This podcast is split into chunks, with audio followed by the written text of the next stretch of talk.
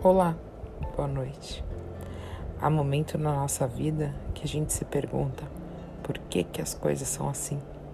São nesses momentos que paramos para refletir sobre o real sentido das coisas, descobrindo assim as certezas e as incertezas da vida que a gente vem carregando desde sempre.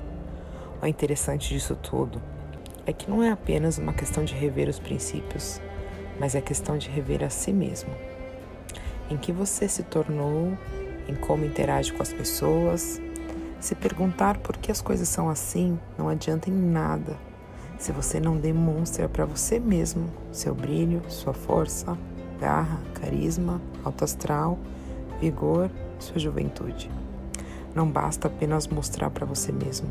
Você deve agarrar isso com tudo e provar para todo mundo do que você é capaz e como você se dispõe a encarar seus medos e seus tropeços, de cabeça erguida, de peito aberto, sem medo, sem preconceito, sem esquecer de quem você realmente é, de que como você realmente gostaria de ser.